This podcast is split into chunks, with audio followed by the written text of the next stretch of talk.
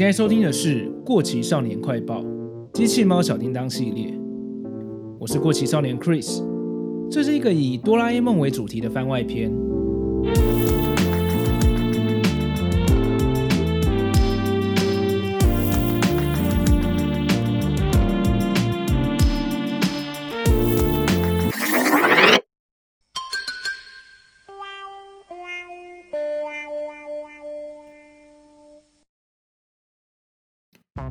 大家好，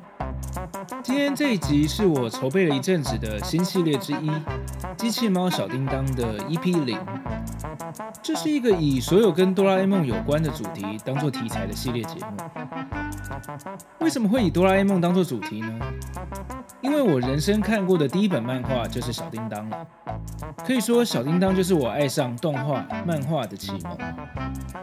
我记得是在我国小的时候，家里在旧书摊买了一本《机器猫小叮当》的漫画，那时候还是日本漫画在台湾没有受到版权保护的大盗版时代。那本《机器猫小叮当》薄薄一本，破旧破旧的，但是里面的内容让当时还是幼儿的我觉得非常有趣，一直到现在我都还记得里面有出现哪些道具，主要是一些比较早期很有年代感的短片。像是可以画手相的毛笔啊，独裁者按钮啊，还有一篇非常感人的戴在手上会帮你带路的天使娃娃。就是从那个时候开始，我爱上了小叮当、大雄、怡静、季安、阿福这些角色。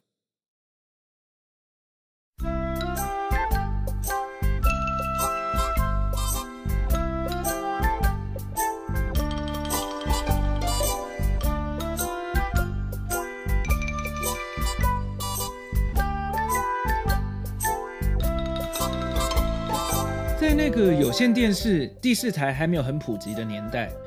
很多家庭的娱乐应该都会有租录影带回家看这个选项。而我最期待的，当然就是租小叮当的卡通录影带喽。在华视还没有开始播放哆啦 A 梦的时代，我就是这样透过录影带接触到一集又一集的小叮当短片动画的。而在华视开始常态播放之前，我印象中，曾经有一段时间是在台视的礼拜天晚上播放的。那是我第一次在电视上看到小叮当的动画，非常的兴奋。当时没有播很久就结束了。又过了几年，在某一年的过年，华视大肆宣传他们在新年期间要播出小叮当当做过年的特别节目。我当时也是记下时间，准时收看了，非常的满足。值得一提的是，当时在电视上播的时候，都还是用小叮当这个名称呢。后来又过了几年，华视才正式以哆啦 A 梦这个翻译，在每周一到五晚上六点半播出，到现在已经持续播放二十年以上，甚至有好几年稳坐华视的收视率冠军宝座，有“华视一哥”的称号。我自己从小到大也有很多年都习惯性的在吃饭时间要配华视的哆啦 A 梦动画。这边提到的都是属于短篇故事的部分，而让我这么喜欢哆啦 A 梦的另外一个原因，就是它的电影版大长篇。我第一部看过的大长篇应该是《大雄龙骑士》的动画吧。当时我很惊艳于，原来小叮当也有这么紧张刺激的剧情。相较于一般的短片，内容多半很搞笑或是胡闹，大长篇总是带给我呃精彩不断的大冒险故事。像我第一次看《勇闯天方夜谭》这部的漫画的时候，一看完就让我觉得很想马上直接重翻一遍，觉得太好看了。我特别喜欢的就是早期的前十二、十三部大长篇作品，每一部的剧情我现在想起来都还是觉得相当精彩。未来也会在这个系列中分别跟大家聊一聊。所以这个机器猫小叮当系列会有哪些内容呢？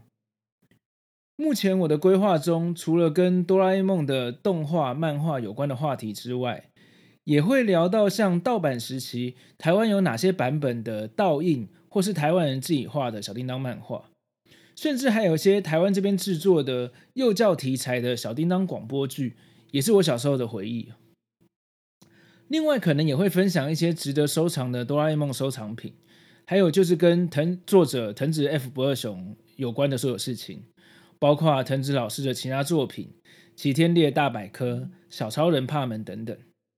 更不用说被我视为神作的成人向作品《SF 短篇集、异色短篇集等等，也都是有机会在这个系列中跟大家聊的题材。看过这些成人向作品之后，更让我感到藤子老师作为一个漫画家的伟大之处。身为一个创作者，绝对会想要尝试各种不同类型的题材。藤子老师绝对有能力创作出更多非常有深度的故事，但他把绝大多数的创作能量都放在这部带给孩子们欢乐跟梦想的哆啦 A 梦上面，真的是让我蛮佩服的，让我想要在机器猫小叮当系列中好好的研究藤子老师的创作世界。我在前几集里面有说过，会开新的系列，主要是希望我在原本比较花时间，而比较没有办法稳定更新的漫画心得系列之外。另外开一个我希望能定期更新内容的节目支线，所以可能这系列每一集的节目长度不会很长，但希望能让你更加的认识哆啦 A 梦跟藤子 F 不二雄老师，相信你也会跟我一样爱上他的作品，请大家一起来听听看喽。那今天的节目差不多到这边，如果你喜欢的话，非常欢迎在你收听的平台上订阅这个节目，也非常欢迎把这个节目推荐给你的朋友。如果方便的话，请在 Apple Podcast 上给我一个五星好评，也欢迎追踪我的 IG 跟 FB 粉丝团。这里是过期少年快报，我们下次见，拜拜。